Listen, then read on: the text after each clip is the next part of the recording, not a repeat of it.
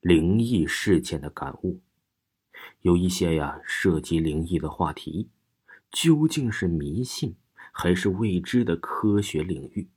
相信呢，你和我一样，也曾迷茫过，也曾经思考过。我们的祖先呢，也一直在探索、追溯，试图解开那些与灵魂、鬼魂有关联的事情。之所以在几千年甚至更久远的时间呢，都一直存在着灵异一说，自然就有内在的原因。探索灵异事件不等于推崇迷信，因为啊，在我们周围确实是发生过太多那样的事儿了。生活中不可思议的事儿，或者是令人费解的事儿啊，总是在不经意间发生。只是啊，它不如故事、电影。那么惊悚、诡异、骇人听闻，但是只要你留意，你就会发现很多。有一对啊相隔千里的姐妹，一天夜里同时做梦，自己死去的父亲说自己的房子漏雨，结果第二天家人呢就打来了电话，父亲的坟墓进水了。这样的故事，相信我们不止听到过一起，只是啊这主人翁之间有差别而已。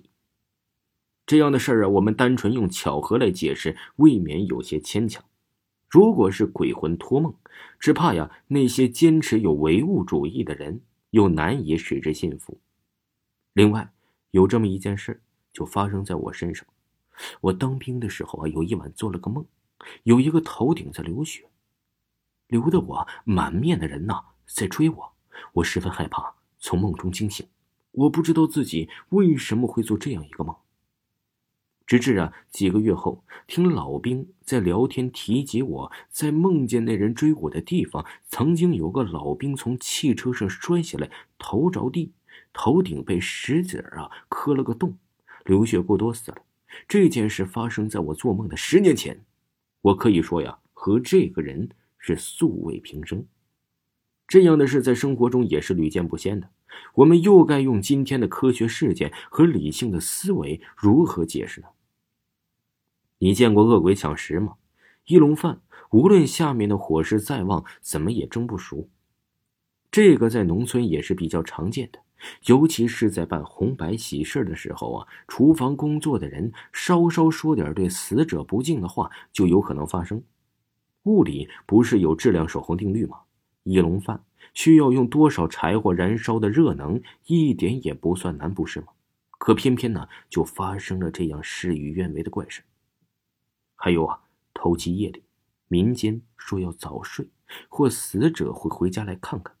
有时啊，整理的好好的碗筷会在那夜又被取出来摆在桌上，甚至死者的魂魄会附在一个人的身上，还是部队的事一个士兵淹死了，头七那夜呀。一个新兵在操场上徘徊，别人问他：“你怎么不洗澡睡觉呢？”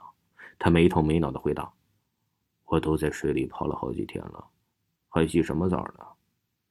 之后啊，就朝淹死人的池塘狂奔，几个人都拉不住。人们常说呀，这精神病可以通灵。有一名精神病患者，正常时与常人无异，只要发病了，他可以在细绳上行走。即便是杂技演员，也要持平横杆，更不可能和他一样是健步如飞。另外，我两口子总有一些只有夫妻二人知道的事说的话，这些旁人呢，无论如何也不会知道。我父亲死后，有天呢，请来了通灵的仙婆，她把父亲跟母亲两人讲过的一些话原原本本的说了出来。忘了说明了，父亲是海南人，而我们家呀。一直是生活在湖南，直至父亲去世，他才把骨灰送回海南。刚回海南老家，伯父啊就请来了仙婆，目的就是要让他通灵，好知道父亲有什么需要和来不及对兄弟们说的话。